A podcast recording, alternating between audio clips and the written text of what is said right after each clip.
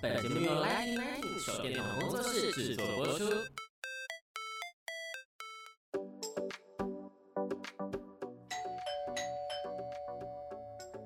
Hello，老师，准备好了吗？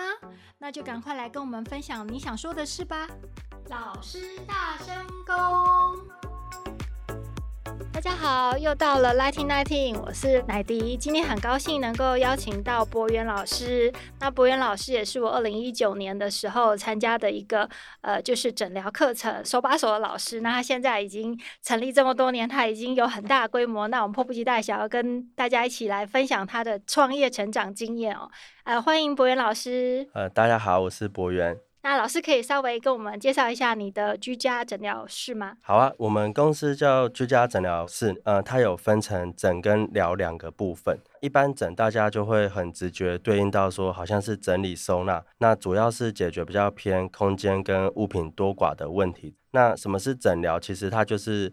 借由了解这个人或者是屋主，还有他的生活习惯，我们再提供他适合他的整理方式。所以，我们就是把整理收纳的概念带到不同的家庭，然后去实践每个人对美好生活的想象。那这是我们公司在做的一些事情。这个观念在我们几年前，我记得是老师有跟我们上课的时候讲到，是从日本那边有一些学习，然后你自己也有一些同整。那更特别，刚好是你要去做一个创业，那老师。怎么会去踏入这个？在那个时候觉得是有点陌生的。参考一些服务设计、跟空间、跟心理学的概念，这样。嗯。那当时为什么会想做这个题目？是因为我们那时候有学到一个概念叫 design thinking。那它是一个设计思考的概念，它就是一直去问说客户他的一个困扰背后的需求是什么，所以它是用设计的方式去解决很多的问题。所以当时我们去探讨大家对旧物的困扰是什么时候，我们发现其实大家对旧物困扰的背后问题是舍不得丢，还有二手捐赠的资讯不透明，嗯，然后二手交易流程太繁琐，所以我们是用直性访谈的结果，最后决定要做整理收纳，就解决舍不得丢，然后二手捐赠资讯不透明跟二手交易流程太繁琐，那这时候才会去找一些刺激资料，才看到说哦。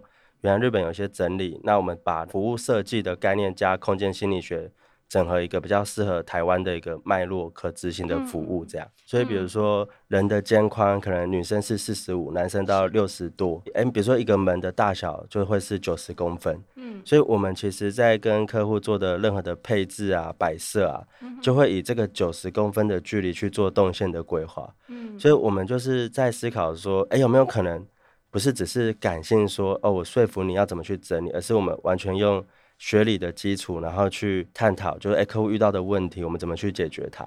嗯，所以相对于大家理想中想到收纳整理的时候，我们是一个非常理性的一个团队。就是老师在这一些年呢，呃，当然。我觉得来这边如果只跟老师聊诊疗的话，就是太浪费了。所以，我们其实还有老师背后的，就是这个经营理念，然后还有最近的一些，呃，因为现在已经年底了嘛，那还有没有在展望二零二三年？你对于诊疗事业，还有对于整个你自己经营的一个 business model 有什么样的看法？我觉得在早期的时候，大家不太知道说整理跟清洁有什么差异嘛，所以我们有花了蛮多的时间去建构那个。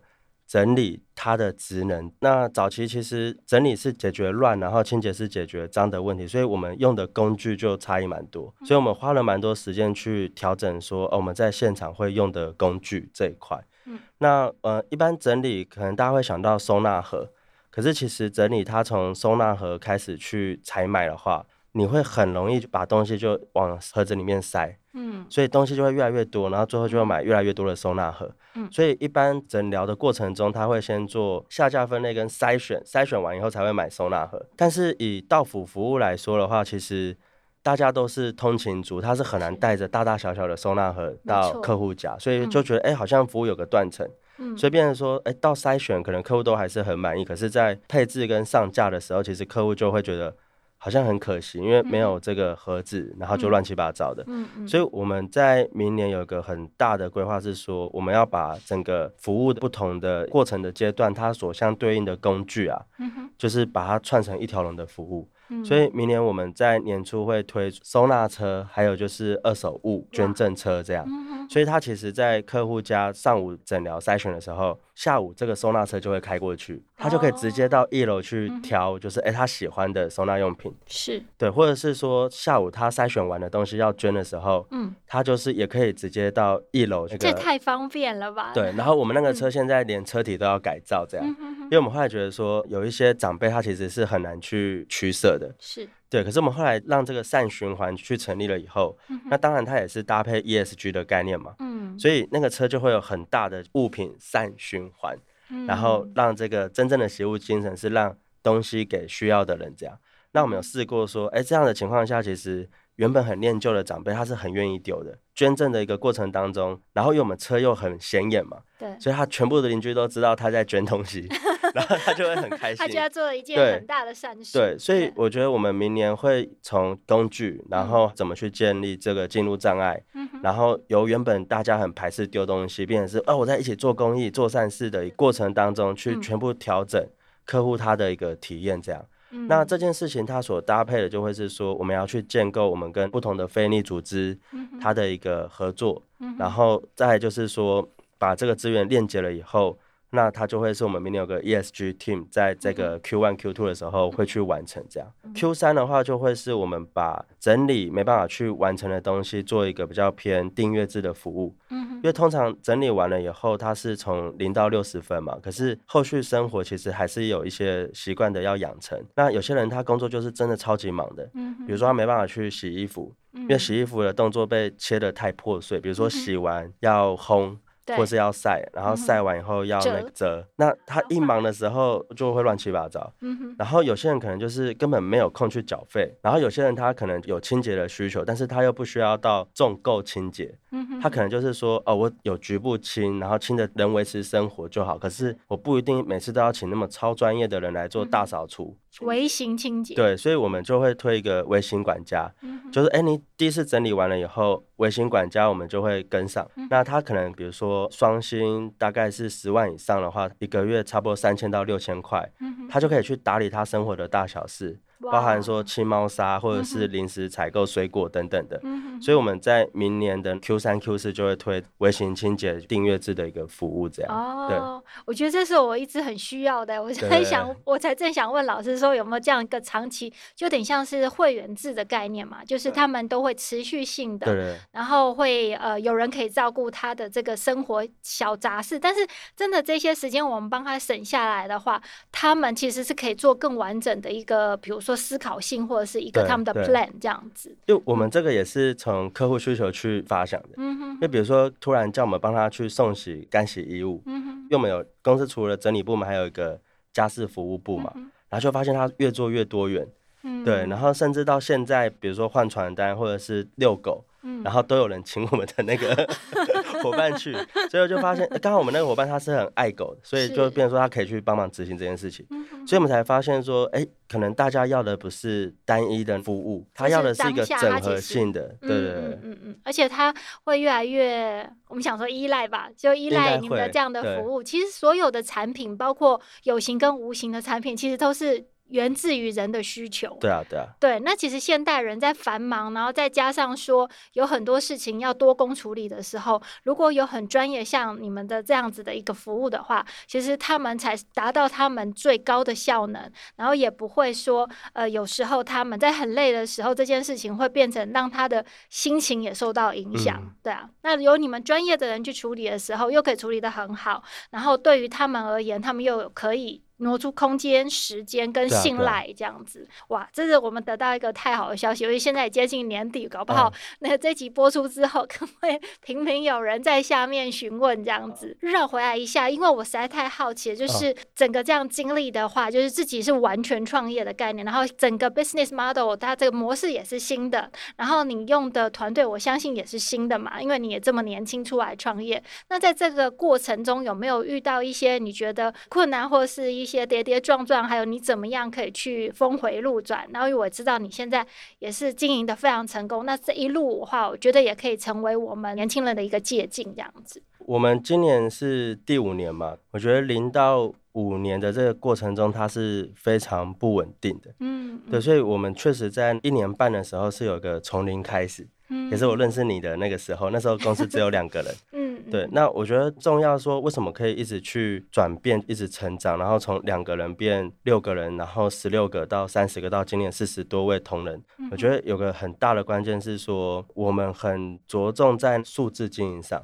所以，我们公司的这个净利率去回推每个产品线它需要的毛利率，嗯，然后这个毛利率再去回推说，哦，我每个执行单位它要去做的东西。嗯，对，那因为我们其实是很 focus 在净利率的一个数字上嘛，是，所以我就比较容易去判别说，哦，那同仁他说这件事情做得到做不到是说辞借口，还是真的就是已经有努力了？嗯哼，因为他其实有一个努力的时候，他一定会是稍微有开源跟节流的概念嘛，那他最后都会反映在财报上。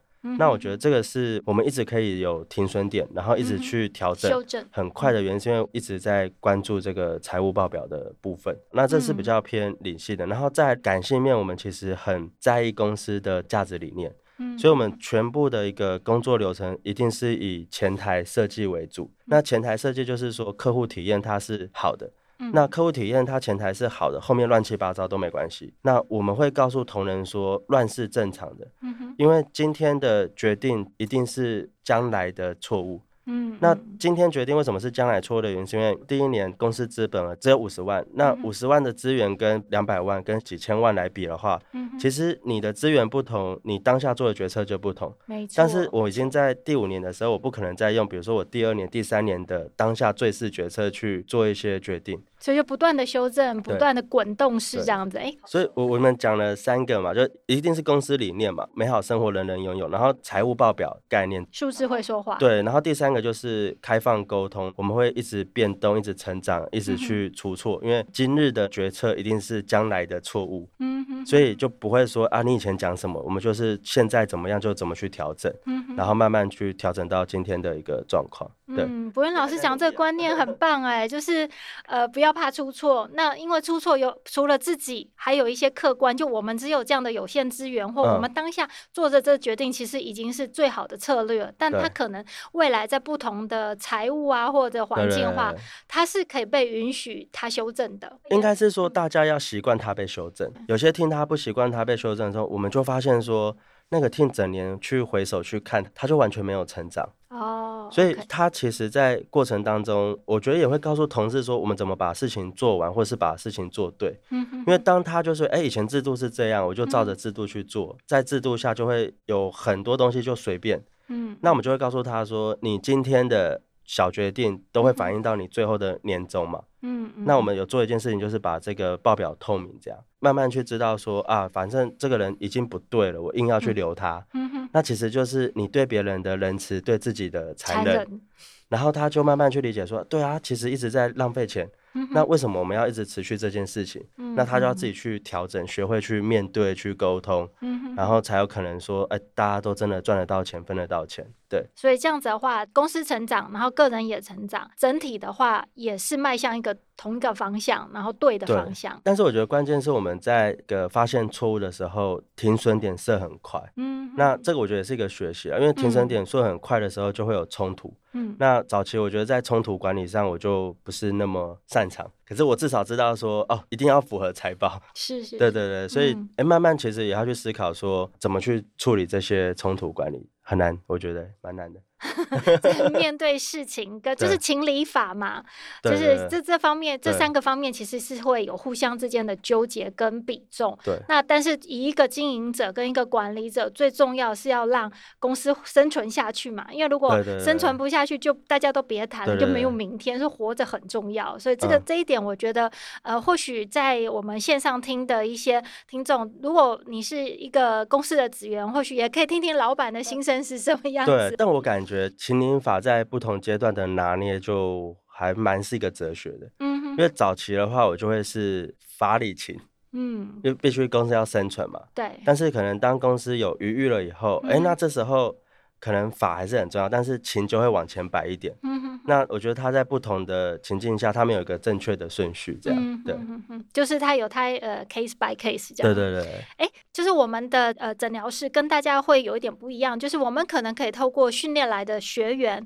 那他也有可能成为说是你们的外包的整理师，有可能真的更进而成为你的一个职员。那像这样子的话，如果我们上完中阶，比如说就是已经可以开始外派出去做一些助理，嗯、然后到最后实习。嗯那这样子的话，在这几年你们的发展是什么样子呢？当承揽诊疗师的人数，它常态配合的控制在五十到八十人以下的时候，它是一个相对好去做品管的。嗯哼。可是当人数突破到比如说一百、一百五的时候，嗯，其实很难去要求到那个一致的品质管理这样。是。所以我们有发现说，学员他直接去做居家诊疗的服务，就因为要求很高，嗯，他也压力太大，嗯，所以他就做的很气馁，就放弃了。是。所以，我们目前有两个在执行的事情。第一个是多品牌策略，嗯、所以我们除了居家诊疗、精致收纳以外，我们有个平价收纳叫白浪收纳，嗯、那价格大概差了就是呃，就大概只有居家诊疗的六成。哎，有些人他其实我们也看到说他很想买这个居家整理的服务，可是可能费用太高。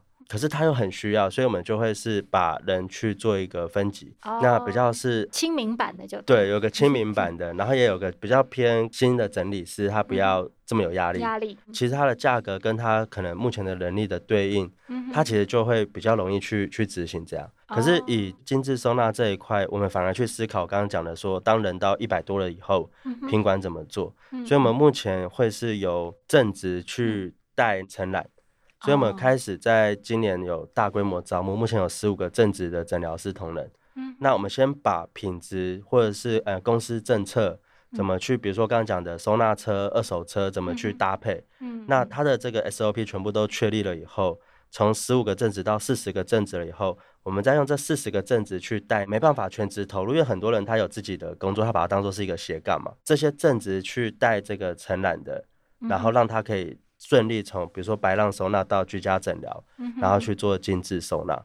哦，阶段性的。对，大概是这样，简单的开始做，再到难的。嗯，对，那内部其实也是把品管做得更好以后，告诉他说哦，政策是怎么走。嗯、但是如果是全部都是学员直接变成是签约诊疗师的话，他因为跟公司的这个紧密度没那么高嘛，嗯、所以他有时候会不熟说，说哦，最新的政策是什么？嗯，哦，为什么我们要就是那么麻烦，又多一个收纳车或二手车？可是这个前提其实都是为让客户更好，然后让他们现场执行也更方便。对，那只是因为这个沟通其实有时候一直有断层，一直有断层，所以我们中间会有一群人，他其实也是公司的跟承揽的桥梁。然后去做一个品牌大使的一个感觉，这样对。哦，所以现在就变成说是阶段性的去辅导他们成为一个，不论是精致或者是平易版都可以的，嗯，那同时也是一个传承，就是让他很清楚的知道公司的最新的策略跟公司为什么要做这一些服务，这样。OK OK，那这等于是整个推手都是你一个人构思出来，还是说你你现在有一些你的参谋一些 team 可以那么缜密的去想出这个方法呢？嗯，可以想出来，我觉得最感谢还是来自于客户的回馈，嗯哼，还有就是真实学员的回馈，这样。嗯，所以我觉得第一个会感谢我们的客户啦，嗯，然后第二个当然就是团队愿意抛开自己过往既有的做事方式去听客户他真实的声音。嗯那这两件事情搭在一起的时候，而我们才有这些新的概念出来，这样，不然很多人会觉得说，哦，我以前这样子做其实就赚钱了，为什么还要改变？对，所以我觉得很感谢，就是说，不管是呃我们的客户愿意跟我们讲，或者是我们的同仁愿意去听，然后才会有今天越来越正向的一个公司文化。嗯。觉得好感动，因为这从我们上次二零一九我考完试之后也旷眼这样子，然后我看到一个 对，就是一个居家诊疗室的一个成长，现在已经就像是一个很茁壮的一个，还还在努力，还在努力，太 棒了，太棒了。那我还看到说你们还会有跟一些植物的。摆饰啊，或者是更，所以你们也从横向去做异业方面的结合吗？嗯，我们其实有很大的一些转变的。二零一九的现场诊疗师，他可能一天以前的业务，他可能会报价八个小时，可是我们现在就是考虑他的职涯发展嘛，所以八个小时连续天。他其实一个月真正可以边做边学习边可能回顾这个月发生的事情是很难的，嗯，因为每天都在做嘛，对啊，所以我们现在其实我们公司只有六小时的服务，嗯哼，那正职同仁，我们一样是提供他全职的薪资嘛，可是我们希望他可以把这个工作变得是更长远。嗯，对，所以有看到很多横向的一些，比如说职灾啊，嗯，或者是沟通啊、人类学啊，那这些课程其实是办给我们现场诊疗师去学习的。哇，就内部也有可以提升自己的空间。其实主要是内部啦，那当然就是说疫情的关系，我们跟学员有很多是用线上课，所以学员还不习惯来参加活动。嗯，对。可是我们正职诊疗师他们就就先来学习，然后看看有没有可能应用在客户家。所以我们就开始办，比如说研讨会，然后呃生活小聚，就是比如说只在那些课程。接下来会把内训跟这个评比重新推出，这样。那它的用意就是，尤其是 for 我们的学员，让他可以类似复训，然后不会说上完课就没有这样。所有东西都要更新嘛，对对对，更好的方式。最重要的是，我们会很扎实去做记录，这样。所以，比如说学员参加我们的研讨会了以后，当天我们智慧的结晶，我们就会整理一个 A4 的 PDF 档。